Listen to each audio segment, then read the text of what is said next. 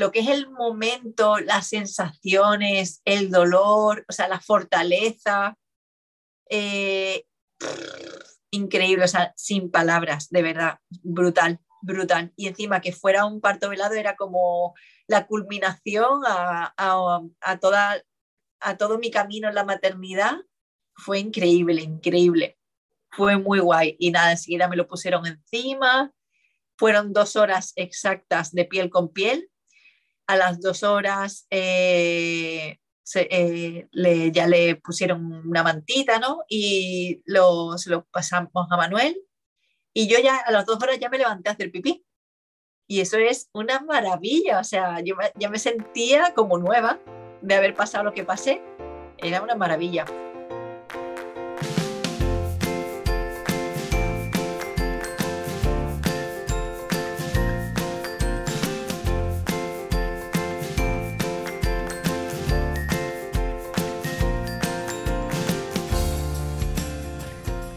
Bienvenida. Esto es Planeta Parto, el podcast en el que hablo con mujeres sobre sus relatos de parto y la manera única en la que dieron a luz a sus bebés.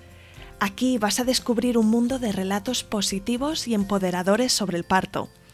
Yo soy tu anfitriona, Isabel Anthony, médico de formación, emprendedora, mamá de tres hijos y activista a favor del parto respetado. Acompáñame cada semana y escucha relatos emocionantes, conmovedores e informativos que te ayudarán a conocer y vivir el parto de otra manera.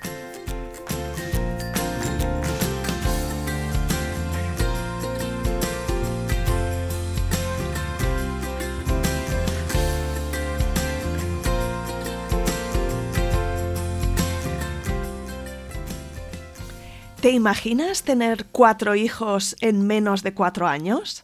En este episodio vas a escuchar el relato de Laura Sierra, de Positive Little Soul. Laura nos cuenta sus experiencias con reproducción asistida, cómo fueron sus embarazos, sus tres partos y los pospartos. ¿Cuatro hijos y tres partos? Sí, porque Laura tiene un hijo de tres años y medio, mellizos de un año y pico y un bebé de unos meses. Sus tres partos han sido muy diferentes entre sí, desde un primer parto con epidural, una cesárea en caso de los gemelos y un parto vaginal después de cesárea sin anestesia ni intervención con su último bebé. Es especialmente interesante escuchar a Laura hablando de sus tres pospartos, también muy diferentes entre sí. Gracias por conectarte al podcast una semana más. Espero que este episodio te guste tanto como a mí. Empezamos.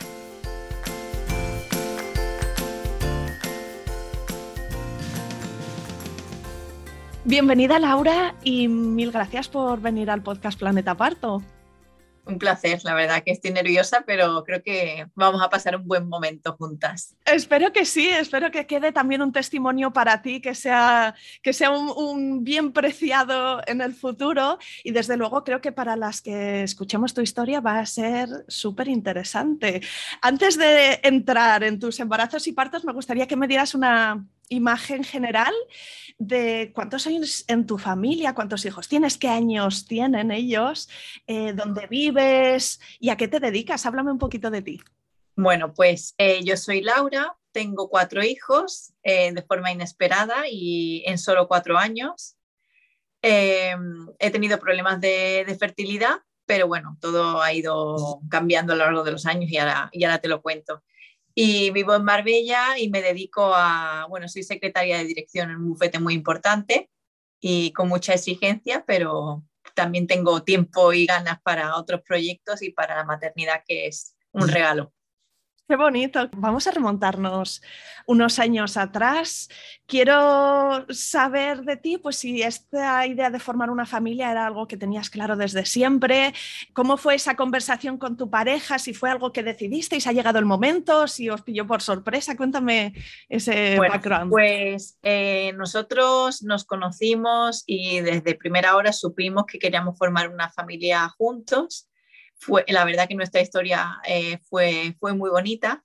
Y, bueno, finalmente decidimos casarnos primero, aunque no era un requisito indispensable, pero casarnos primero para disfrutar un poco a nivel pareja. Y luego empezamos con la búsqueda de, de, hijos. ¿Qué ocurrió? Pues que no, no era fácil, no llegaba, eh, fue un tema que nos empezó a agobiar, en nuestro entorno empezaron a, a ser papás y, la verdad que tanto mi pareja como yo lo, lo, empezamos a llevar un poco mal, sobre todo mi pareja, esa es la verdad. Pero eh, la verdad que yo lejos de agobiarme con este tema, aunque agobia, obviamente cuando quieres cumplir un deseo y todo son trabas, pues eh, se hace complicado, ¿no? Pero bueno, en mi mente siempre estaba que había alternativas, que había soluciones y que lo que yo menos quería era que eso supusiese un problema a nivel pareja. Porque cuando hay un problema y los dos no estamos a una, ¿qué ocurre? Pues que al final la pareja se puede ver afectada y yo en ningún caso quería, que ocurriese eso, fue, tuviéramos hijos finalmente o no. Entonces, eh, después de unos meses de intentarlo sin éxito, pues me puse eh, manos a la obra a, a, buscar asesoramiento en la seguridad social. Empezamos con la reproducción asistida. Eh, en principio, aparentemente, no había ningún problema físico por parte de ninguno de los dos. Esto tampoco nos tranquilizó, que normalmente siempre pasa que, eh, o a veces ocurre, que cuando confirmas que no te ocurre nada, eh, fluye, pero no. Yo también pienso, y por mi experiencia, que a nivel mental, si tú estás bloqueado, eso no va a permitir que fluya un embarazo. Eh, no sé si todo el mundo estará de acuerdo con esto, en nuestro caso creo que sí. Eh, bueno, después de varios intentos eh, de inseminación artificial, pues me quedé embarazada de, Leo. Fue un embarazo maravilloso, o sea, en todos los sentidos. Me sentía fenomenal desde el principio hasta el final. Todo el mundo me cuidaba. fue increíble, o sea, una etapa preciosa el proceso de inseminación artificial lo hicisteis con la seguridad social. Pues, ¿cómo fueron los tiempos? Porque a menudo hay listas de espera muy largas. ¿Cómo fue en vuestro caso? En, mi caso, normalmente dicen que hasta que no ha pasado un año de búsqueda no es conveniente comenzar. Eh, como eso es muy relativo y muy eh, subjetivo, ¿no? Yo empecé a moverme mucho antes. Yo a los seis meses o así pero no porque tuviera excesivamente prisa, sino porque sabía que algo no iba bien. Entonces no quise, lo que te digo, eh, generar un problema mayor en mi pareja, ¿no? Y bueno, los tiempos, mm, eh, en mi caso no hubo una larga lista de espera, ¿no? ya no recuerdo, pero fueron algunos meses de espera, pero no muchísimos.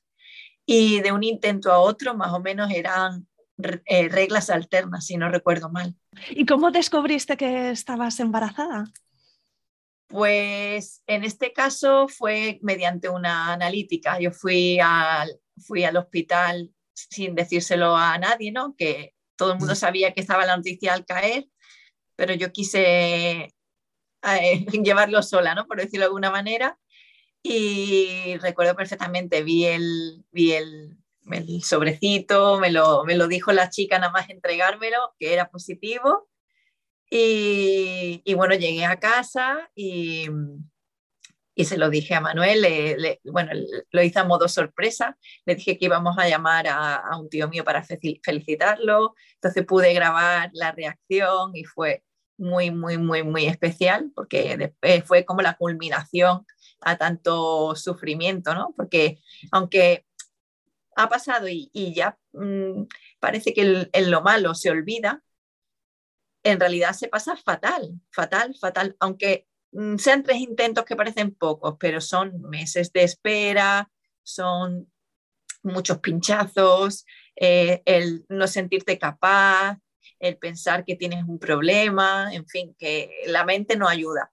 Y la verdad que fue como la culminación a un, a un sueño y muy, muy bonito. Qué bonito. Dices que tu embarazo mm, fue bueno, ¿no? Que te sentías estupendamente. así que eh, ¿recuerdas quizá un primer trimestre con algo de cansancio? Nada, ¿estabas pletórica? sí, sí, sí, sí. Bueno, eh, lo típico, que por la tarde a lo mejor te sientes un poco más flojita, pero claro, esa es la diferencia cuando no tienes más hijos, que si estás cansada, te pones a descansar y, y, ya, no hay, no hay más que hacer. Eres tú, prioridad número uno, y tu barriguita va contigo.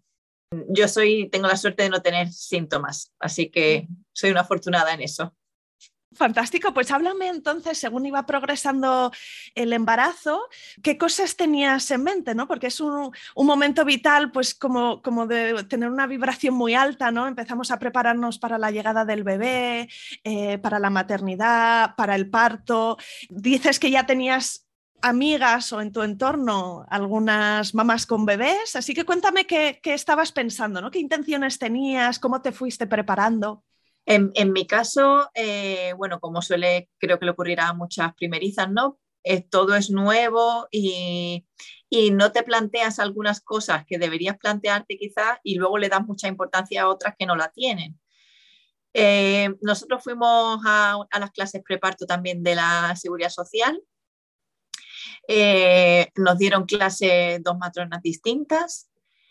Em, me chocó, mm, me chocó y más a posteriori la súper importancia que se le daba a la lactancia materna en el sentido de eh, el 100% de las mujeres dan el pecho, cosa que luego he comprobado que no, con el consiguiente sufrimiento también, ¿no? Eso, eso fue algo que me llamó mucho la atención también. Eh, la importancia que se le da al, preparto, cuando en realidad lo importante es el posparto. Eh, creo que es más importante eh, cubrirnos y llenarnos de recursos a nivel emocional y a nivel persona y mujer, más allá de dedicar tantas horas de, de preparación a cómo se cuida un bebé, porque eh, hay ciertas cosas que sí hay que saber, pero mm, muchas de las cosas se aprenden eh, sobre la marcha y de forma intuitiva. Y, bueno, yo tuve una muy mala experiencia con esto y, bueno, también me gustaría darle voz desde aquí porque eh, no, no quisiera que le pasara a nadie bueno, yo eh, eh, ya llegó la semana 41, o sea, yo aguanté muchísimo, encontrándome fenomenal. Y a las, eh, bueno, una noche después de una larga caminata, empecé a notar contracciones. No había notado durante el embarazo ninguna, ¿vale? Y ahí empezaron a ser un poco más llamativas, pero no dolorosas. Entonces, por las semanas en las que me encontraba, 41, yo ya consideraba que eh, debía ser el momento. Entonces, eh, quise esperar para no pecar de mamá primeriza e ir muy pronto al hospital. Y a las 3 de la mañana, pues no tenía otra cosa que hacer que me pinté, me puse mona y, cuando ya estaba lista, eh, llamé a mi pareja para que fuéramos a, al hospital a las 3 y media de la mañana. Y, y bueno, Leo nació, si no recuerdo mal, a las 12 menos 10 del mediodía. Eh, fue un parto eh, vaginal con epidural. Eh, en ese momento tampoco tenía nociones de que podría haber complicaciones, o sea, me dejé fluir, no pensé en, lo típico, ¿no? Que si se da la vuelta, que si, si hay complicaciones puede, puede, ser cesárea, no pensé nada, lo vi como lo normal, ¿no? Igual que me llamó también mucho la atención cuando, cuando me confirmaron el positivo que eh, de la inseminación, que a las semanas tuve que ir a la revisión y, confirmaron que estaba en un buen eh, lugar asentado el, óvulo, ¿no? Y, claro, eh, la, ignorancia es lo que tiene, ¿no? Que no, no sabes realmente lo importante que es que te fecunden y esté en el sitio para que pueda crecer normalmente. Luego ya me di cuenta de lo importante que era esto. Bueno, entonces, eh, intenté, en el, eh, fue todo, eh, el, parto fue piel con piel, todo fantástico, fue una maravilla. sí que es verdad que con respecto a los posteriores, el tema de las visitas, el tema del agobio familiar, con toda su buena intención, ¿no? Pero que es una diferencia que yo he notado brutal con respecto a, a los posteriores pero bueno, eh, me, encontraba medio, medio bien. Es verdad que la, la medicación que te ponen, la epidural, me costó un poco eliminarla, no estaba perfectamente, en fin, fue un arriba y abajo de emociones. Llegamos a, eh, bueno, cuando ya llegamos a casa, Eh, yo pensaba que, que, Leo se había enganchado bien al pecho y, y así seguimos unas semanas de, no, no, sabría definírtelo, pero era como mi cabeza estaba totalmente desconectada de, de la realidad. Y esto lo he hablado posteriormente con una psicóloga y me ha confirmado que, que a veces ocurre que en el posparto pues no estamos conscientes, por decirlo de alguna manera. ¿Qué ocurrió? O sea, ¿qué, qué, conllevó esto? Que eh, mi hijo pues las primeras semanas no hacía pipi apenas, eh, no hacía caca. Y yo fui varias veces a la, a la matrona porque esto sí me pareció importante escucharlo en las clases preparto, pero por pecar de primeriza y, pensar que a lo mejor era normal, pues fui a la matrona varias veces y me dijeron que yo tenía leche, que el bebé estaba tomando y que podría ser normal que hasta estuviera una semana sin hacer caca. Eh, eh, cuando ya tenía tres semanas de vida, eh, por suerte, nos tocó la visita con la pediatra y había, y había bajado un porcentaje altísimo de, de peso, Leo. Estaba deshidratadísimo y no nos dimos cuenta. Nadie se dio cuenta. Y normalmente los bebés pierden peso en los días posteriores a nacer, ¿no? Como los 5 o 7 días después pierden hasta lo normal un 10% de su peso y luego empiezan a ganar, ¿verdad? Pero tú ya llevabas la semana 3, y, estaba por debajo quizá del peso de nacimiento. Sí, sí, sí, sí, sí, bastante. Creo recordar eh, que eh, nació con 3 kilos 450 y a lo mejor estaba en 2,800 o así. O sea, bajó muchísimo. Claro, es lo que te digo, que nosotros como primerizos no, supimos ver que el bebé no estaba engordando, no lo supimos ver. Eh, la, prepotencia que a veces te da el ser primeriza pero creer que sabes cosas, eh, a mí no me permitió escuchar a mi madre que me dijo, pésalo de vez en cuando. Yo no, salía casi de casa, no quería eh, consejos de nadie, no quería que eh, que los demás tuvieran razón, quería que yo equivocarme por mí misma y eso me, me jugó una muy mala pasada porque mi bebé estuvo ingresado en, en neonatos una semana una semana para recuperar el peso de nacimiento. ¿Fue directamente después de esa visita a la pediatra que os dijo, mira, lo mejor es que os vayáis al hospital? Exactamente. Lo ingresaron a él. Exactamente. Que, quiero decir también que durante estas tres semanas eh, mi bebé eh, no lloraba casi. Eh, alguna vez que lloró más, que, más de lo normal, le dimos un bibi, o sea que alguna cosa de leche le, entró porque nosotros no teníamos la, certeza de, de, cuánto comía. Dábamos por hecho que sí, pero no teníamos la certeza y por eso fuimos tres veces a la matrona, que nos asesoró muy mal. Entonces, eh, lo que te explican en el, en el preparto eh, hay que llevarlo a tu propia experiencia, a lo que estás viviendo, que no es todo sota, caballo, rey. Entonces, eh, hay que unir ciertas claves que te dan ahí con lo que te está pasando a ti y, en mi opinión, apoyarte en personas que, que quieren lo mejor para ti. En mi caso, mis padres, los padres de mi pareja, mi mejor amiga, y, no poner por encima el, no, no, no, no, yo sé, yo sé, y no, no sabes nada en realidad, no sabes, no tienes ni idea. Y bueno, estuvo una semana ingresado, fue durísimo, durísimo porque me sentí eh, muy mala madre, me sentí culpable. Eh, aún en, en, bueno, allí estuve toda la semana con él, no me separé absolutamente nada. Y, y bueno, seguían insistiendo en que intentara con el pecho, pi, pi. Mm. Yo lo intenté, pero no, no salía suficiente y para mí era muy frustrante, muy incómodo y, y yo lo único que quería era que mi bebé eh, comiera, creciera, saliera de ahí y yo tuviera la certeza, la tranquilidad de que estaba bien alimentado. Yo no podía, después del susto, pasar por Mm, la imposición de tienes que dar el pecho. Para mí eso no era lo más importante. Para mí lo más importante es que mi bebé estuviera bien alimentado y yo aprender de la experiencia para no volver a meter la pata nunca más. Y bueno, pues eh, después de pasarlo muy mal, llorar mucho y, decidir que no quería continuar con el pecho, pues sentí un alivio enorme porque ya eh, no, no iba a sentir esa incertidumbre nunca más, ¿no? Iba a ver lo que comía gracias al Bibi.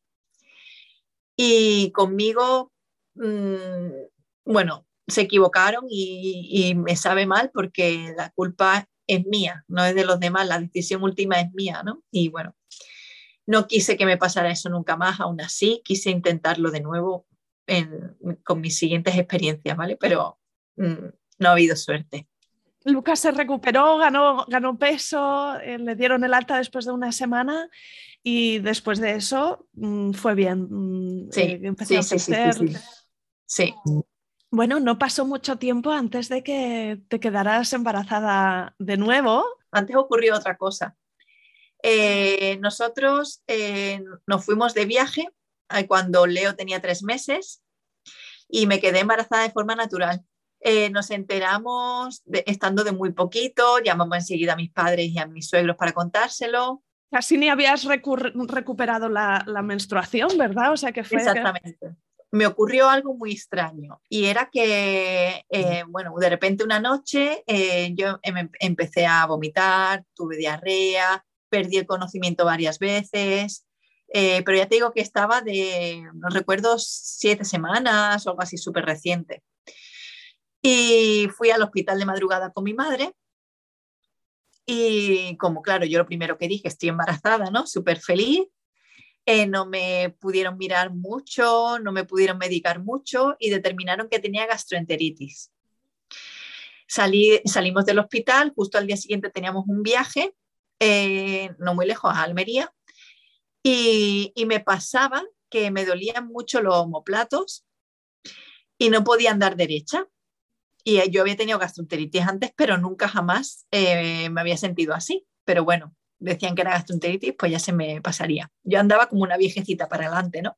Pero ah, mi intuición me decía que algo había ahí, que no tal, ¿no? Entonces fui a, una ginecóloga que, que ya había ido antes, privada, y, claro, en cuanto me puso el ecógrafo, lo que me pusieron, no recuerdo ahora mismo, vio que estaba todo lleno de sangre por dentro, me, estaba desangrando o algo así, no sé. Eh, tenía un embarazo ectópico.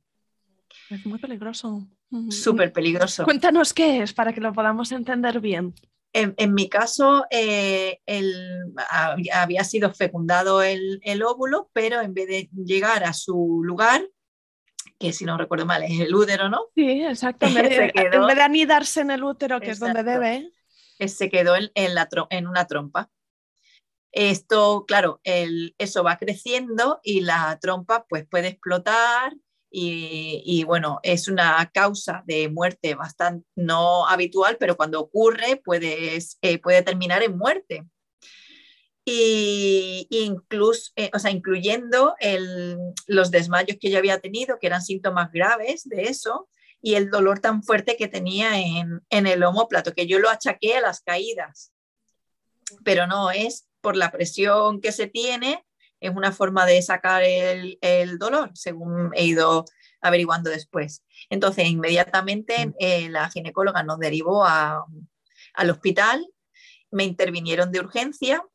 Como ya me habían tratado ahí de, de, reproducción asistida, pues vieron mi historial y parecía que tenía la trompa con, el embarazo ectópico y que tenía otra trompa, eh, si no recuerdo mal, unicorne, unicorne, que no era válida para, para reproducirse, o sea, reproducirme. Y justo antes de entrar a la sala de operaciones me dijeron que, que muy probablemente me tenían que quitar las dos trompas, con lo cual no podría volver a ser mamá de forma natural. Mm, tendría que ser por, in vitro o algo así. Entonces yo dije que bueno, que, mm, que quitaran lo que fuera necesario, obviamente, no, ¿para qué quiero una trompa ahí si no me sirve, no? Me, finalmente me quitaron una fue un shock bastante grande, ¿no? Porque de pensar un día que vas a volver a ser mamá sin haberlo buscado, sin sufrimiento, sin esperas, en fin, que nosotros queríamos ampliar la familia, a lo mejor no tan rápido, pero, pero sí, ¿no? Y, y encontrarme, pues nada, con una, con una operación tan desagradable, ¿no? Sí, una cirugía y la posibilidad de que en el futuro eh, concebir un bebé sea más difícil. más difícil, exacto. Entiendo que te quitaron la trompa donde habían anidado el... Sí, exacto, sí. Con lo cual, 50% de posibilidades menos de, de, de, fecundarse en el futuro con una. Y bueno, a los meses, cuando ya eh, nos habíamos repuesto de esto, es verdad que eh, en mi caso no me costó mucho superarlo en el sentido de que como no fue esperado eh, y no fueron muchas semanas sabiéndolo, no me hice demasiadas ilusiones, no me no, no fue demasiada carga emocional, pero fue muy duro, eso sin duda. Y es verdad que mi entorno no lo vivió como yo, o sea, solamente lo sabe quien lo, quien lo pasa. Y bueno, a los meses eh, que ya estábamos emocionalmente mejor, volvimos a intentarlo de forma natural, eh, sin éxito, y decidimos, eh, siempre yo como llevando la voz cantante, ¿no? Empezar de nuevo la, reproducción asistida, esta vez por, en una clínica privada, porque habiendo sido madre ya en la seguridad social no, no te cubren un segundo tratamiento. Em, fueron dos intentos que no cuajaron. Y, bueno, aparte del, del desgaste económico, era también un desgaste grande emocionalmente y, y como ya había sido madre, pensé la posibilidad de plantarme porque estaba siendo complicado a, todos los niveles, ¿no? No sé cómo será en el resto de casos, pero eh, la reproducción asistida es un, camino que se lleva en solitario, pero muy en solitario, eh, porque ni siquiera tu pareja, por más implicado que esté, creo, te, te comprende, ¿no? Por, así, así lo sentí yo, ¿no? Porque era como una carga emocional grande. Eh, pincharse y tomarse esa medicación es, es lo que menos se parece a, tener relaciones. Las relaciones pasan a un tercer plano, todo se vuelve un poco más feo, ¿no? También lo he escuchado de otras mamás que cuentan su experiencia, que dicen que, hay como una profunda sensación de que, de que mi cuerpo no funciona, ¿no? de que, de que eh, debería ser más fácil y si no va fácil es porque algo en mí está roto y que eso causa una profunda duda con respecto a nuestra identidad. Y eso, eh, eso es algo que, como dices, es un proceso muy solitario. De todas formas, claro, es que eh, a veces piensas, eh, y yo lo pensaba, es como, si tengo que pasar por todo este proceso, es que lo estoy forzando demasiado, que a lo mejor no es para mí, y es tristísimo que pensemos incluso eso, porque a veces las cosas no ocurren y hay que buscar alternativas y no por ello lo mereces menos, no sé. Yo siempre he sido muy positiva y siempre he pensado que al final saldrían las cosas, pero es verdad que hay momentos de flaqueza que lo pasas fatal. Y bueno, eh, tras el segundo intento eh, eh, negativo, decidí dejarlo pero bueno, porque ya me, incluso me, planteé, ¿y si cambio de inseminación artificial a, fecundación, que tiene como más porcentaje de éxito, ¿no? Y, lo llegué a valorar, eh, me explicaron todo el proceso, cuántos me saldría económicamente y bueno, me lo llegué a plantear. y recuerdo perfectamente que fuimos a, un concierto a Granada eh, y hablaba con mi cuñada diciéndole que, que no me compensaba el seguir, eh, porque claro, Manuel, mi pareja, era un poco reticente a, a pasar por esto. No ya porque le afectara mucho emocionalmente, sino porque no era, no era bonito. estar en, esto metido y, y, sin saber si finalmente iba a servir para algo. Entonces yo sentía que eh, la pelota estaba en mi tejado. Si yo quería intentarlo una vez más, bien, y si no, pues no íbamos a quedar como estábamos por el momento.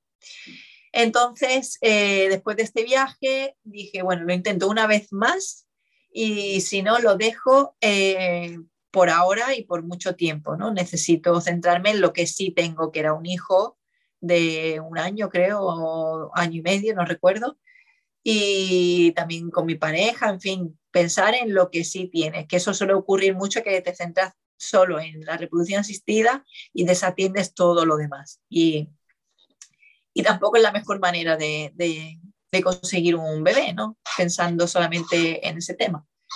Entonces, eh, intentamos de, por, la, por tercera vez eh, con reproducción asistida.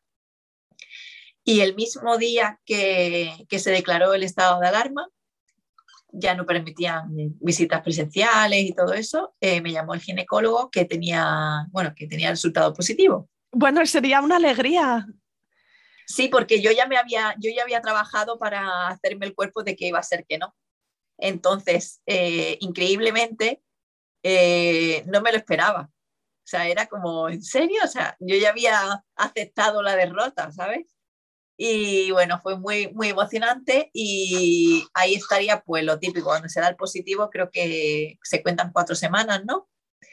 Y yo quería cuanto antes comprobar que todo estaba bien, así que pedí enseguida cita con la ginecóloga para que verificara que todo estaba en su sitio y todo eso. Y también estaría la preocupación del embarazo anterior, ¿no? ese bebé que perdiste, que, que, que, quieres ver que ha anidado el embarazo exacto. en ese Claro, porque cuando tienes un embarazo ectópico eh, se multiplican las posibilidades de que tus siguientes embarazos sean ectópicos.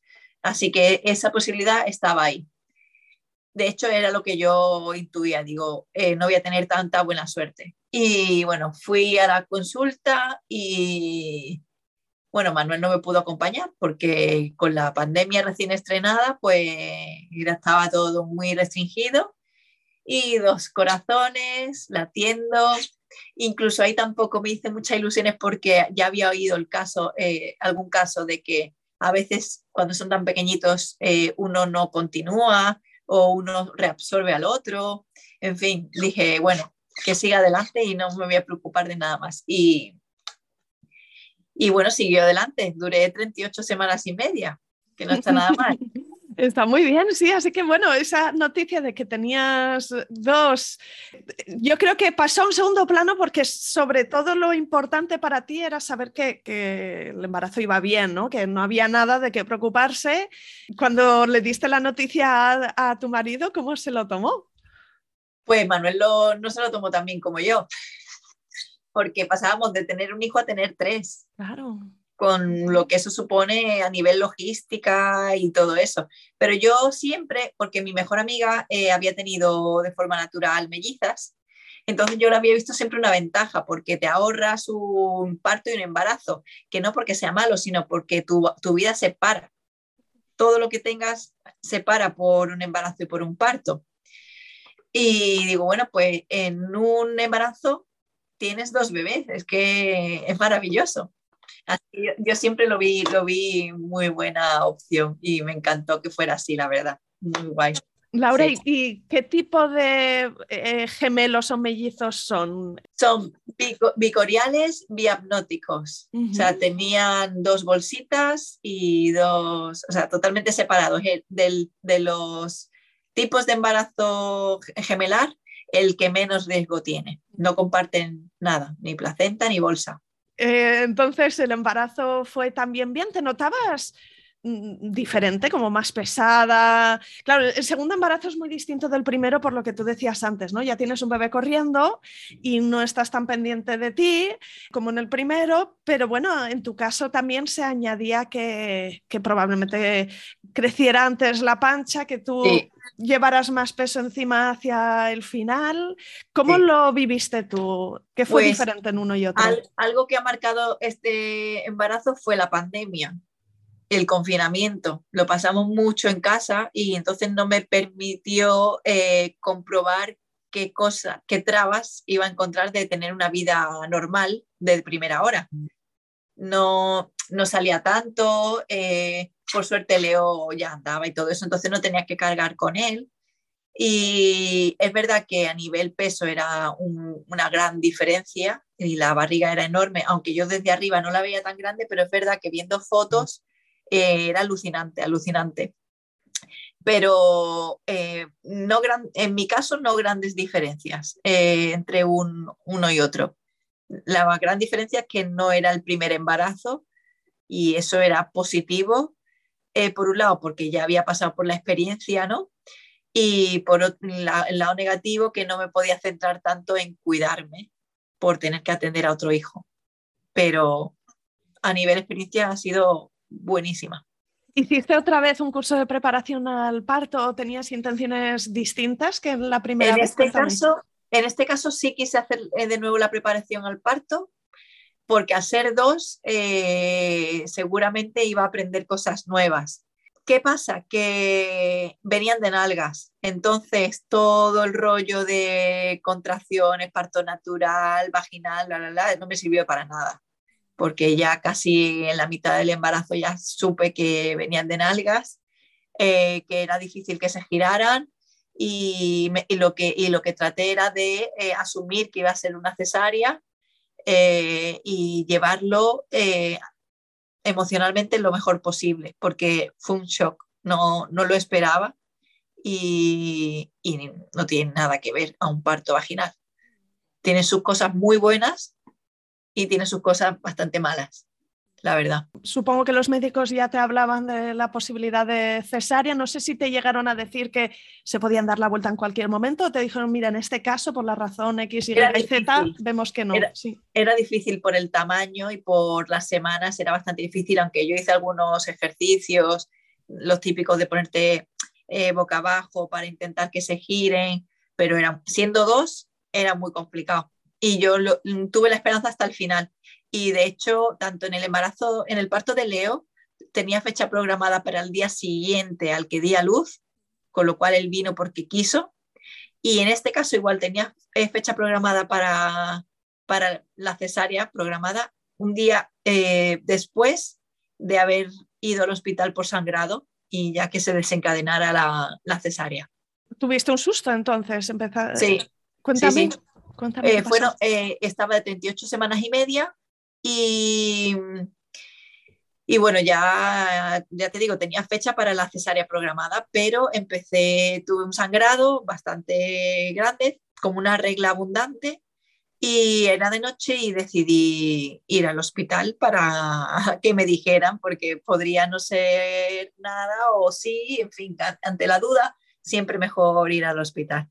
Y, ya me quedé ahí ingresada y ya por la mañana pues me practicaron la, cesárea y, fue una experiencia más bonita de lo, que, de lo que pensaba y me habían contado, entre comillas. Cuéntame quién nació primero de, los dos, eh, cuánto tiempo pasó entre uno y otro, si tuviste la oportunidad también de hacer piel, con piel con, tus bebés. Pues eh, bueno, la preparación a la cesárea fue muy rápida, eh, había muchas mujeres en la, sala. Eh, bueno, en 15 minutos ya se había empezado y terminado todo. Nació Ethan, el primero. Eh, no, me lo no me lo dejaron encima porque parecía un poco más adormilado de lo normal.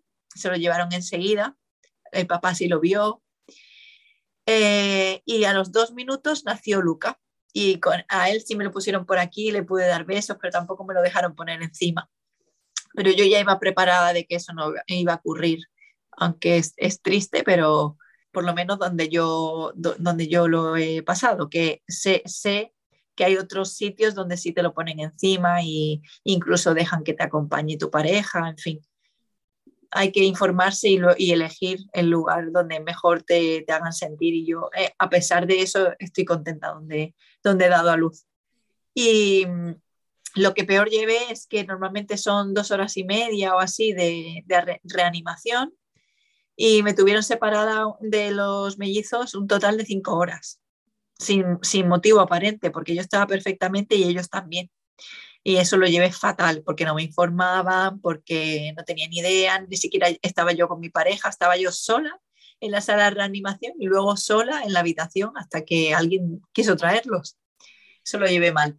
¿Y cómo fue la recuperación? En este caso, una cesárea es una recuperación bastante diferente a, un parto vaginal. ¿Cómo viviste esos días posteriores? pues eh, fue algo indescriptible en realidad, porque más que doloroso, es limitante. Es limitante. Em, porque claro, eh, rajan todas tus capas y no te puedes valer por ti misma para nada los primeros días, aunque te encuentras bien, pero estás limitada. Y, eso con dos bebés más uno es muy frustrante. Y, lo que yo peor llevé era que a medio largo plazo no podía retomar la actividad física, como que tienes que asegurarte de que está todo muy bien eh, recuperado. No es como un parto vaginal, que es más eh, breve la recuperación. Hay que ir con más cuidado porque en un parto vaginal normalmente tan pronto tú te sientes lista y en la medida que te sientes lista, pues ya pasear, coger pesos, lo que sea, ¿no? Y, puedes un poco más como escuchar tu cuerpo, pero en la cesárea te dicen, bueno, bueno, no te, no te vengas arriba porque eh, a lo mejor no te duele, pero profundamente sí que hay esas capas que necesitan sanar y hay que darle un, tiempo reglamentario. Ese miedo lo he tenido yo, lo he tenido yo, porque era como yo creo que estoy bien, me encuentro bien, pero claro, como yo nunca había pasado un posparto de embarazo gemelar, era como no sé hasta qué punto estoy bien, aunque lo parezca. Entonces tardé un poquito en, empezar con hipopresivos y cosas así, aunque lo hice más o menos rápido, ¿eh? porque mm, yo me encontraba bien más o menos pronto y la cicatriz se recupera más o menos rápido. En fin, no es tan traumático, pero sí es un shock si no esperas tener una cesárea, claro. Y háblame de tu intención con respecto a la lactancia de cara a esta segunda vez, porque también es distinto mm, plantearte una, lactancia para dos bebés en tándem en cualquiera de los casos. Así que, ¿qué, tenías pensado y cómo lo sentiste? Pues eh, en, el hospital directamente le dieron Bibi sin consultar eh, entonces, eso me fue como un hachazo, ¿no? Como, no sé, una que está ahí intentando, poniendo todo de su parte y sin pensar más allá, le da y Bueno, eh, a mí me agobiaba mucho lo de la subida de la leche, lo de que no se alimentara, entonces yo eh, intenté mm, aprender con los dos a la vez, después uno y luego el otro, en fin, intenté varias cosas, pero eh, yo no me sentía empoderada como para eh, continuar con, la lactancia exclusiva sin tener la certeza de que se estaban alimentando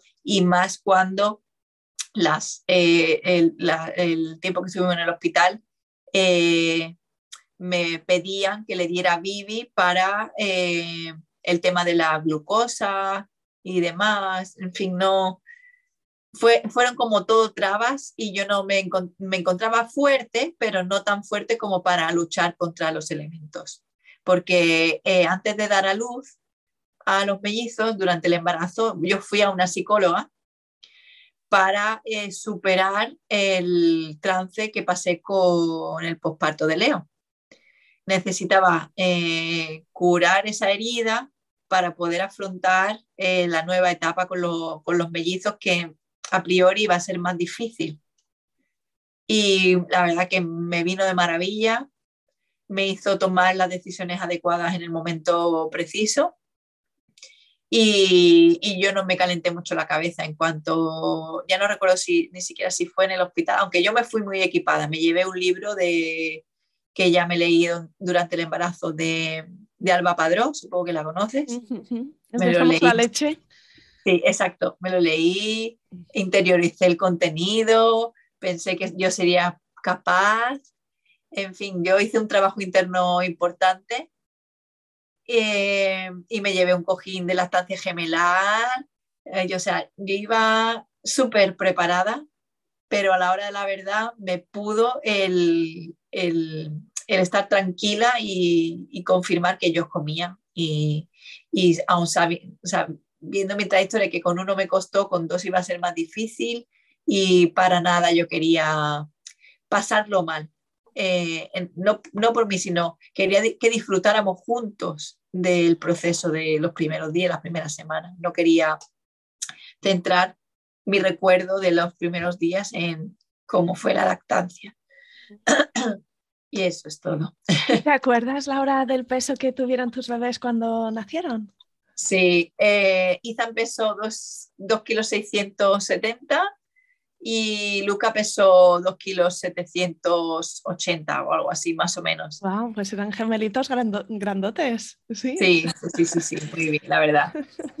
Entonces, bueno, ya erais una familia de, cinco, familia numerosa y además tú la única chica en este grupo, estabas empezando ya con el equipo de, fútbol, pero todavía no estaba completo porque poco después una vez más, pasó poco tiempo y, mm. te volviste a quedar embarazada, así que cuéntame eh, la historia de, tu último hijo, de tu último fichaje. Pues, a ver, lo increíble de esto es que, em, bueno, me vino la regla, pero una regla así un poco rara, ¿no? Una, una vez pasada la cuarentena y demás, de los mellizos, digo. Y y bueno, yo no estaba pensando en, volver a quedarme embarazada, ni muchísimo menos, ni teníamos tiempo para pensar en esto, nada, nada, absolutamente. Eh, y bueno, mi, mi, meta era confirmar que yo me estaba recuperando bien por dentro, ¿no? Por la cesárea y por ser gemelar. Entonces yo pedí una cita con mi médico de cabecera para ver si me podía derivar al ginecólogo y que me revisaran me dijo que salvo que me doliera algo, no me iban a, derivar, pero que bueno, que igualmente pues me iba a mandar una analítica. Eh, me mandó una analítica, creo recordar que esto fue en marzo, ¿vale? Eh, yo di a luz en noviembre, final de noviembre. Eh, y en marzo me mandan la analítica, me llama, creo recordar a principios de abril para darme el resultado, me dice, tienes la prolactina un poco alta pero como acabas de ser mamá es normal. Vale. Todo, cita telefónica, ¿vale? No, no había mucho más ahí. Eh, entonces yo seguía haciendo mi vida, empecé los, los hipopresivos, eh, yo dándole muchísima caña porque me quería recuperar cuanto antes. Y llegó un momento, eh, pocas semanas antes de incorporarme a la oficina, en el que yo me sentía hinchada. ¿No? Pero lo típico cuando te comes a lo mejor un plato de lentejas, ¿no? Algo así que dice, uff, ¿cuánto he comido, ¿no? Y tenía la barriga hinchada. Y es verdad que me tumbaba boca arriba para el tema de los hipopresivos y tenía como un poco durito lo que es la parte de abajo, pero yo volví a lo mismo. Yo, yo pensaba que es que no me estaba recuperando bien del, embarazo gemelar, que todavía los órganos no se habían recolocado porque acababa de parir prácticamente. Total, que eh, esto fue eh, en mayo, cuando yo ya empiezo a verme la barriguita, no modo embarazada, sino hinchada, después de comer o por las noches. Y ni se te pasó por la cabeza que pudiera ser un embarazo. No, no, no, no, no, no, no. O sea, mm, mm, jamás, jamás se me pasó por la cabeza, fíjate. Total, que yo seguía dándole vuelta a qué me estaba pasando, porque yo eh, me estaba recuperando bien, pero ya no. Entonces, no sé, no, total. Que antes, el día de antes de volver a la oficina, eh, dije, bueno, pues ya que no me derivan al ginecólogo de seguridad social, pues voy a la ginecóloga, y que me revise y que me diga si está todo bien. Fui sola por el tema de la pandemia y veo a un bebé de 19 semanas, su espaldita, eh, y me quedé flipando, o sea, flipando, porque yo lo que pensaba que me iba a decir, que a lo mejor había hecho un sobreesfuerzo con los hipopresivos y que algo se había quedado por fuera, no lo sé, pero jamás me imaginé que pudiera ser un embarazo y menos de 19 semanas. O sea, flipé, flipé. O sea que te fue a hacer una ecografía para revisarte el útero y encontrasteis ahí un, un, kit de sorpresa. Sí. 19 semanas significa, bueno, pues la mitad del embarazo lo habías pasado ya. ¡Qué sorpresa! ¿Cómo fue la llamada a tu pareja? Ese día estábamos enfadados y le llamé para que viniera. Le dije, ven, ven corriendo pero él pensaba que estaba en casa de mi madre. Sabía que yo tenía cita en el ginecólogo, pero el, ginecólogo y mi, la casa de mi madre estaban puerta con puerta. Eh, le dije, ven a casa de mi madre ya, ya. Bueno, vino, le dije que entrara a lo que es a la consulta y vio, y la ginecóloga le dijo lo que estaba pasando y se puso blanco. Fue un shock, o sea, él lo, lo llevó peor que yo porque yo empecé a reírme y él él se quedó blanco, pasmado, no sabía cómo gestionarlo, porque claro, ya no eran tres, eran cuatro, con todo lo que eso supone a nivel logística y todo. Y claro, yo al día siguiente me incorporaba a la oficina y otra vez volver a dar explicaciones, volver a darme de baja muy pronto. Fue un shock increíble, increíble, increíble. ¿Qué te dijo? No sé si esa ginecóloga o luego fue en, las visitas de seguimiento posteriores.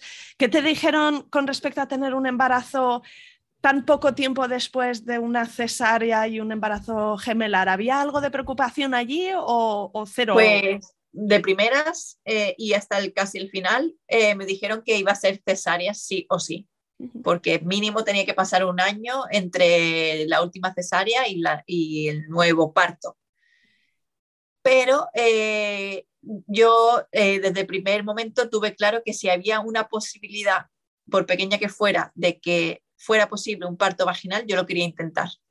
Pero mm, tuve que firmar un consentimiento, en fin, me tuve que hacer responsable de posibles eh, problemas que surgieran, aunque yo estaba tranquila porque si Mm, intentábamos el parto vaginal, pero había cualquier problema, yo no tenía ninguna duda de que íbamos a cesárea, pero yo quería intentarlo. ¿De dónde venía este deseo? Claro, habías pasado por las dos experiencias, así que cuéntame qué es lo que afinó esta idea.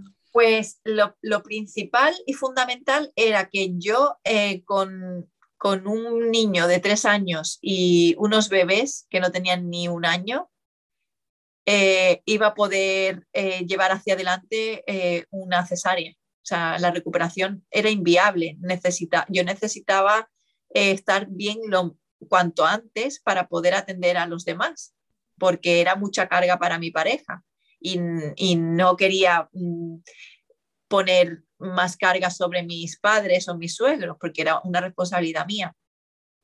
Entonces esa era mi motivación, encontrarme bien lo máximo, el, lo más pronto posible para poder atenderlos a, todos sin tener que depender de nadie. ¿Y los médicos te apoyaron? ¿Encontraste a alguien que te dijo, mira, sí, eh, mm, se puede hacer? Eh, ¿O te tachaban de, loca? Y... Pues hubo, eh, fueron, fueron, fueron bastante, o sea, serios en el sentido de su protocolo indica esto, que es cesárea, pero si tú insistes y fuera y, todo va bien, ¿por qué no? Esa fue, eh, eh, a, a rasgos generales fue la, la visión general de todos los que me vieron a lo largo del embarazo, que no eran muy partidarios por los riesgos que conllevaba, porque el riesgo principal es que el útero del sobreesfuerzo, la cicatriz y todo puede explotar pero eh, porque podíamos intentarlo. Por intentarlo no pienso que hubiera ningún problema, no lo sé. Y la verdad es que fue muy bien. Tenéis un vídeo muy divertido en tu cuenta de Instagram, tu pareja y tú, que, en el que tú estás embarazada de 35 semanas con este eh, último embarazo y él está con dos melones y una sandía atados al cuerpo con, con, papel, con film de, de, plástico, ¿no? Como compartiendo esa experiencia del peso que llevamos las mujeres cuando tenemos un embarazo, que al final crecemos. Es que, por ejemplo, eh, cuando tú me preguntabas antes qué diferencia del primer embarazo al segundo, no noté tanta, sin embargo, eh, con este último embarazo sí que he notado muchísimas diferencias de sentirme limitada desde casi recién enterarme, que ya más o menos la barriga salió al par de semanas después, porque eh, no podía cargar constantemente con los bebés y no podía dormirlos cómodamente porque la barriga me estorbaba. Me sentí muy limitada en ese aspecto. O sea, para mí fue bastante seis meses. Si te enteraste en mayo o así, pues tenías seis, siete meses, eran muy pequeños, todavía no caminaban. Sí, exacto. Sí, fue bastante durillo en ese, en ese aspecto y se me hizo bastante largo el, el embarazo. Fue bueno, muy buen embarazo, pero largo, muy largo. Bueno, entonces tú tenías la idea de, tener un parto vaginal si todo iba bien eh, y querías que comenzara de forma espontánea o hubo conversación sobre una inducción. ¿Cuál era la recomendación de, los médicos? Eh, en el mismo, o sea, eh, igual que los anteriores, ya me dieron fecha para, para mm, inducirlo, bueno, para hacer una cesárea porque eh, si se esperaba mucho eh, había riesgos de que el útero trabajara demasiado y fuera peligroso. Pero igual, o sea, tuve muchísima suerte. Eh, fue un sábado, se alinearon los planetas para que yo me pudiera ir sola a dar un paseo a, a una senda litoral que hay por aquí y me di un paseo larguísimo. Eh, normalmente siempre había estado acompañada eh, a lo largo de todo el embarazo y esta vez lo hice sola. Eh, me puse un podcast, fui a mi paso, fue un momento maravilloso de estar en soledad, ¿no? Y cuando llegué a casa, Manuel había preparado un arroz negro, estaba riquísimo. Y por la tarde después de comer empezaron unas contracciones muy leves, muy leves, pero que se iban intensificando. Y porque, claro, me recomendaron en la visita anterior que andara, que andara, que andara. Y yo con los bebés, pues me sentía muy limitada y yo pasaba mucho tiempo en casa. Entonces, pero bueno, vi la oportunidad y me fui, me fui a dar un paseo muy largo y fue lo que permitió que, que me pusiera de parto. Y ya creo recordar sobre las seis de la tarde ya las contracciones eran más fuertecitas, no eran muy regulares, pero eran fuertecitas.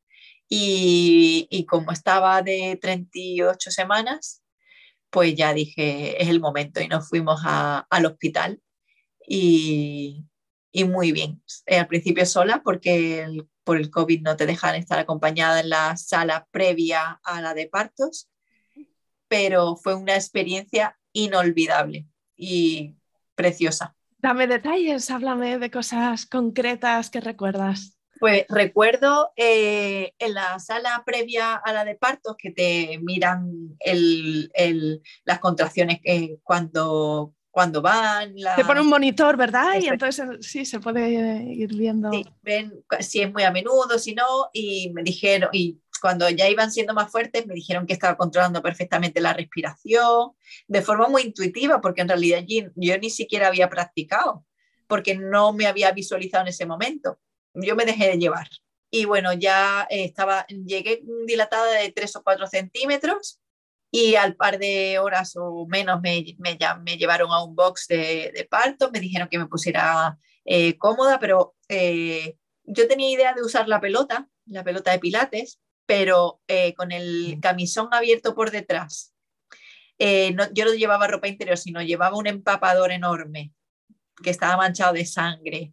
Eh, no me sentía cómoda para moverme por la habitación, la verdad. Entonces lo que hice es ponérmelo mm, sentada en el filito, agarrando muy fuerte a Manuel, pasando las contracciones lo, lo mejor que podía y convencida aunque dudando un poco, pero convencida de que no quería usar la epidural, quería vivir la experiencia sin epidural, quería ver si era capaz, porque con Leo me la puse porque el dolor era muy fuerte y tenía miedo de no saber cuánto iba a subir el dolor y cuánto más tiempo iba a ser el dolor. Sin embargo, aquí dije, ya he pasado por otras cosas distintas, quiero ver cómo es y, bueno, me tuvieron ahí un tiempo hasta que vinieron a verme, todo bien, y, al minuto las llamé, dije, ahora, porque me están entrando ganas de hacer caca y esto ya está como ya a punto, yo no sabía que, ¿no? Y enseguida se pusieron y empecé a, a apretar Sí, e, e, e, era ese momento de, transición, ¿verdad? Que tú notaste las ganas de, empujar, ellas ya lo entendieron rápidamente y, empezó esa fase de, expulsivo. Sí, sí, sí, sí. Pero fue, o sea, no he chilla más fuerte en mi vida, en mi vida. Y al principio con el pudor de que eso normalmente no es lo que se hace en público, ¿sabes? Una cosa muy rara. Pero eh, decidí como sacar la energía por ahí, ¿no? Porque yo no me movía, estaba muy contenida, pero a la vez apretando muy fuerte el brazo de, Manuel y chillando para canalizar todo el, todo el dolor. Y, más o menos rápido, eh, bueno, no sé si fueron 15, 20 minutos, no sé, fue muy rápido en la fase final. Eh, salió Oliver y salió em, eh, con la bolsa intacta. Así que yo la vi y Manuel flipó y... Es lo que se llama un parto velado y es, es, muy especial, es muy poco frecuente. Así que nació y tenía la bolsa intacta afuera. Sí, sí, sí, sí, sí. sí. Vamos, la tuvieron que romper la, la, las chicas, no sé. Sí, fue muy guay. Y nada, enseguida me lo pusieron encima. Fueron dos horas exactas de piel con piel a las dos horas eh, eh, ya le pusieron una mantita, ¿no? Y lo, se lo pasamos a Manuel. Y yo ya a las dos horas ya me levanté a hacer pipí. Y eso es una maravilla, o sea, yo ya me sentía como nueva de haber pasado lo que pasé. Era una maravilla. ¿Cómo recuerdas ese momento, ese primer contacto, la primera mirada con, Oliver? ¿Cómo te sentías después de, haberle empujado y haberlo notado todo, haber sentido todas las sensaciones? Fue muy especial. No, no recuerdo eh, lo que es su cara como tal, no la recuerdo bien, porque fue tan intenso que no, no la recuerdo bien, pero lo que es el momento, las sensaciones, el dolor, o sea, la fortaleza, eh, increíble, o sea, sin palabras, de verdad, brutal, brutal. Y encima que fuera un parto velado era como la culminación a, a, toda, a todo mi camino en la maternidad. Fue increíble, increíble, increíble. Sí, me, sentía, me, me, sentía muy, muy poderosa y muy, y muy fuerte, o sea, me, me demostré a mí misma que, que, era, muy fuerte, cuando antes no sé si yo hubiera sido capaz de, de tomar la decisión de, primero, de, aunque me digan cesárea, yo insistir en lo otro. Eh, no, no, ponerme la epidural, eh, todo eso, como son como decisiones que en otro momento de mi vida yo no hubiera sido capaz de, de tomar, porque cuando no tienes experiencia o tienes miedo o dudas, siempre te dejas aconsejar o, guiar. Yo con mi primer hijo nunca me hubiera atrevido a, llevar la contraria a los médicos. Sin embargo, aquí era como, va a salir, va a ser, va a ser posible, va, eh, va a fluir y fluyó. Fue una maravilla. ¿Te, acuerdas también de el momento en el que os reunisteis toda la familia, porque esto también puede mm. ser, ¿no? Como, como uno de esos recuerdos que se quedan anclados en nuestra mente. Cuando hay hermanos mayores, pues estamos como muy deseosos, ¿no? De, tener ese momento nido, toda la familia juntos. ¿Cómo fue? Pues fue muy bonito, eh, muy especial. Es verdad que los mellizos no se daban mucha cuenta, pero Leo sí. Eh, la verdad que tanto de, este reencuentro como del anterior, de cuando la llegada de los mellizos, lo tengo en vídeo y, es un recuerdo increíble y también me recuerdo a mí, eh, mi estado físico y emocional. Eh, qué diferente, qué diferente. Yo eh, me veo en, la, en el vídeo cuando, cuando vinimos a casa con los mellizos y estaba destrozada por dentro y por fuera y con, y con Oliver eh, es una sensación de plenitud y de, de, llevar las riendas, ¿no? De más o menos saber qué es lo que te espera, eh, tienes mucha más información, eh, si pudiste con tres, ¿por qué no vas a poder con cuatro? En fin, es otro, es otro rollo. Qué guay. Bueno, pues es verdad que tus experiencias han sido, han sido muchas y han sido muy diferentes. Eh, ahora mirando atrás, ¿qué, cosas has aprendido de ti misma? ¿Qué has descubierto con respecto a ti en, todo este camino? Que son solo cuatro años, pero que ha estado de verdad lleno de, momentos importantes. Bueno, eh, he aprendido muchísimo. O sea, eh, la maternidad más Mm, me ha enseñado mucho eh, de mí misma más allá de mi faceta de ser madre. muchísimo. yo he crecido en estos cuatro años más que en los, en los diez anteriores. Y no solo por haber sido madre, sino por todo el, el aprendizaje que ser madre conlleva, porque te enfrentas a situaciones distintas todos los días, tienes que enseñar a una persona muy pequeña a ser persona, eh, inculcarle unos valores, eh, te ve en tu, peor, en tu peor versión y también en la mejor, porque es verdad que no está siendo fácil. Estamos pasando eh, unos meses muy difíciles, muy complicados, hay días horribles, difíciles de gestionar y yo pierdo la paciencia muy rápido, cosa que antes no me había pasado, pero salto a la mínima y lo pago a lo mejor con quien menos lo merece, pero es como un constante camino de, lecciones y de aprendizaje que, que ellos aprenden y nosotros aprendemos muchísimo más. O sea, es brutal el, aprendizaje. No, sé, no, me, no me podía quedar con una sola lección ni, ni nada, sino eh, yo me siento fuerte y me siento eh, empoderada como para eh, afrontar la vida que tengo y es gracias a que ellos eh, eligieron venir. Cuéntanos una cosa que, te haya sorprendido ¿no? con respecto a este, este, proceso de empezar la maternidad y entrar en el mundo embarazo, parto, posparto, haber tenido experiencias tan diferentes, ¿hay alguna cosa que te venga a la mente que dices, Jolín, esto, esto me sorprendió mucho, esto no me lo esperaba o esto no lo entendí hasta vivirlo yo misma? Eh, bueno, eh, yo el tema, el tema de la lactancia es lo que más me ha sorprendido para bien y para mal.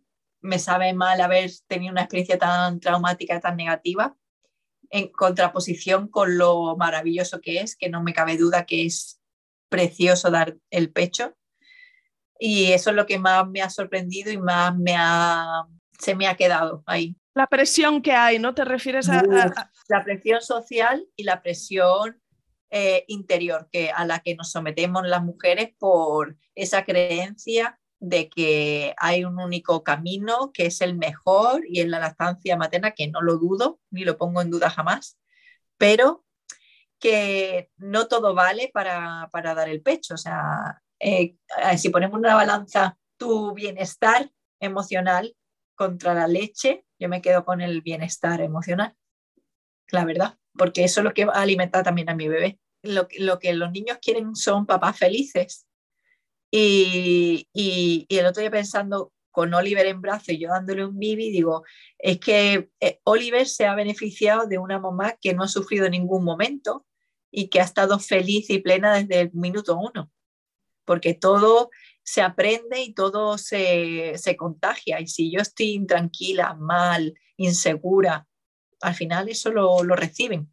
Si es una lactancia maravillosa, pues fenomenal, pero si no, no aunque duela. ¿eh? Dices en, tu web que, siempre has sido una persona positiva. ¿Cómo, ¿Cómo, te ha ayudado esa positividad a gestionar los malabarismos de tener cuatro hijos? Yo creo que mi filosofía de ser así tan positiva eh, me ha ayudado eh, a unos niveles que ni siquiera yo sé, pero porque yo siempre pienso, primero, que siempre hay una salida ¿no? o una solución y que hay cosas que no dependen de mí y contra las que no puedo luchar y eso hay que asumirlo, ¿no? Desde el primer, desde primer minuto. Hay cosas, por ejemplo, me dicen que es, una, que es una cesárea. Es que si es así por la salud de ambos, no hay más. O sea, ¿por qué llevarlo mal si no hay otra opción?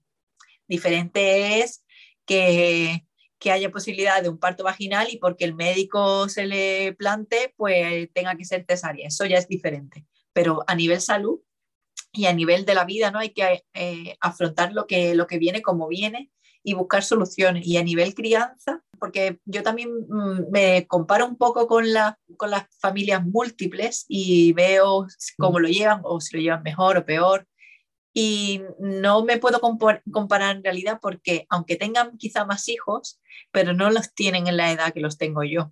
No es lo mismo. muy seguidos. Claro, no es lo mismo gestionar eh, a un niño de 5, otro de 7, otro de 10 y otro de 2 que a, a tres bebés y el cuarto casi. No es lo mismo a nivel desgaste psicológico. Entonces no me puedo comparar. Y lo que yo siempre pienso es que la vida son etapas, que todo pasa, que esto va a pasar, que es súper importante hacer equipo junto con tu pareja, no, no ir en contra. Y bueno, que, al final todo sirve para algo. La, experiencia sirve para, para, para crecer y que esta etapa tan durísima va a pasar y vamos a pasar a una súper mejor. Dirías que eres una persona organizada porque, bueno, tu profesión es ser secretaria de dirección. Seguro que en, tu, en tus tareas profesionales la organización es algo que, es a, diario, pero me imagino que también tu familia, ¿no? Habrás tenido que, sacarle punta a la organización y planificación. En esto he cambiado bastante en el sentido de que eh, yo eh, a nivel profesional soy de una manera y a nivel personal soy de otra. Y yo siempre he tenido mucha, muy buena memoria y no he necesitado apoyarme en ningún recurso para tener todo en la cabeza. ¿Qué pasa? Que cuando tienes hijos, tu mente se divide en muchos trozos que es difícil que todos vayan al mismo son. Entonces, sí me he visto la obligación de, de organizarme más allá eh, y he tenido que, buscar la mejor estrategia que es, la que, me, es la que me va a mí y es la que he decidido implementar en mi vida y compartir con, mi comunidad. Y la verdad que estoy muy contenta a nivel eh, personal y a nivel profesional con esto, la verdad que sí. De hecho, has diseñado y desarrollado un diario de autocuidado, ¿verdad? Que tiene eh, elementos de consecución de metas y objetivos, eh, un planner, ideas para ordenar nuestras vidas a través de listas de tareas, ejercicios de introspección. Cuéntame un poquito de dónde salió esta idea y cuál es la del proyecto. Mm, bueno, en, en realidad salió eh, inspirado por mi propia experiencia y mi propia vida y también por lo que yo iba eh, recibiendo por parte de, mis seguidoras, ¿no? que más o menos eh, todas son mujeres con ciertas metas, con hijos o sin hijos, pero que no se ponen en el lugar que, les corresponde, tienen prioridades y ninguna es ella, en fin, y yo me niego a que por tener hijos, perdón, que por tener hijos eh, renunciemos a, sentirnos bien cada día. Es como eh, lo que te decía, todo pasa, ¿vale? Pero mientras que pase, eh, que hay que pasarlo mal, o hay que estar mal, o no podemos ir a la peluquería, o no podemos dedicar tiempo a nosotras mismas y nuestro emprendimiento o nuestro crecimiento. Yo me negaba. Es verdad que con hijos y tan pequeños es muy difícil, pero por eso si nos organizamos, al final sacas sí o sí eh, tiempo para ti.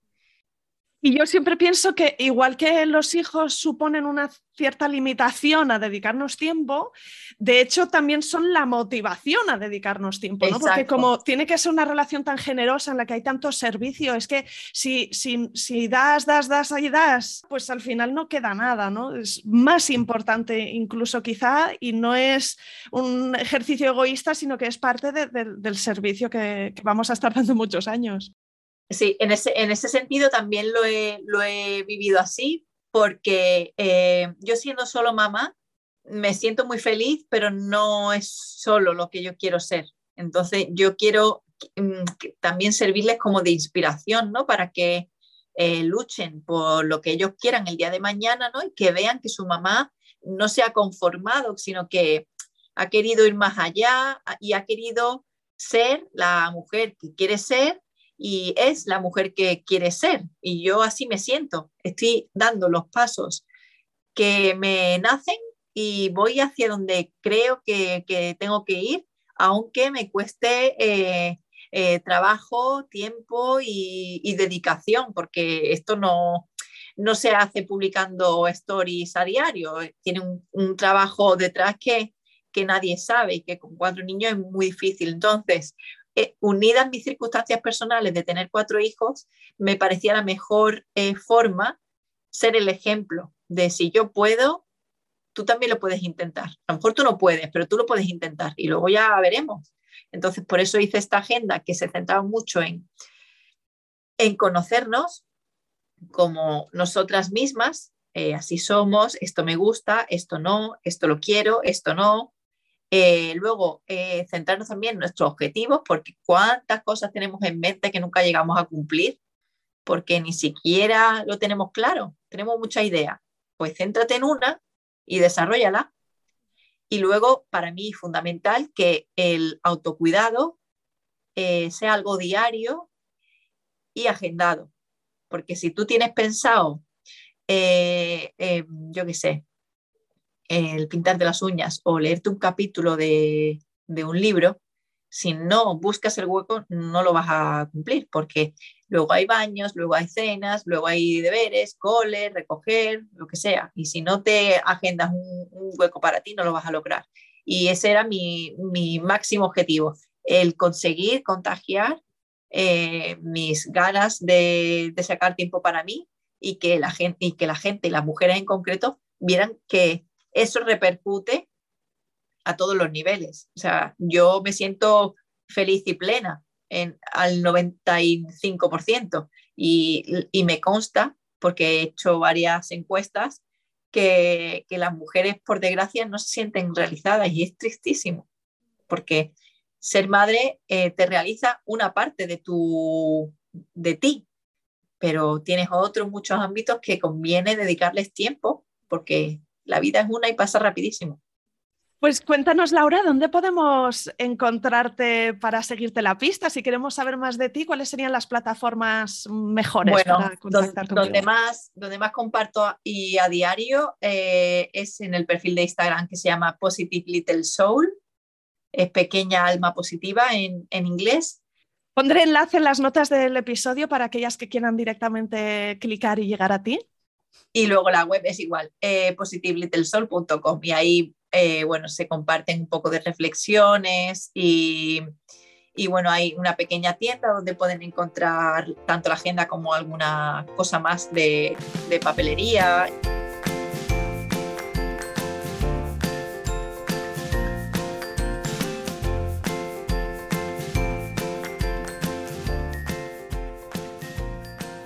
Aquí acaba este episodio. Si te ha gustado, no te olvides de suscribirte a Planeta Parto en Spotify, iTunes, Evox o Google Podcast, para que puedas ver los nuevos episodios en tu lista de reproducción. Además, puedes ir atrás y encontrar una estupenda biblioteca de relatos de parto de todo tipo que espero te empoderen y te ayuden en tu propio camino. ¿Te puedo pedir tu ayuda? Será genial y te estoy muy agradecida si me dejas un comentario, porque eso ayuda también a que más mujeres encuentren y escuchen este programa, o simplemente puedes recomendarle el podcast a alguna amiga y me estarás echando un cable con el objetivo de ayudar a más madres a conocer y vivir el parto de otra manera. Cuídate mucho y nos vemos la semana que viene.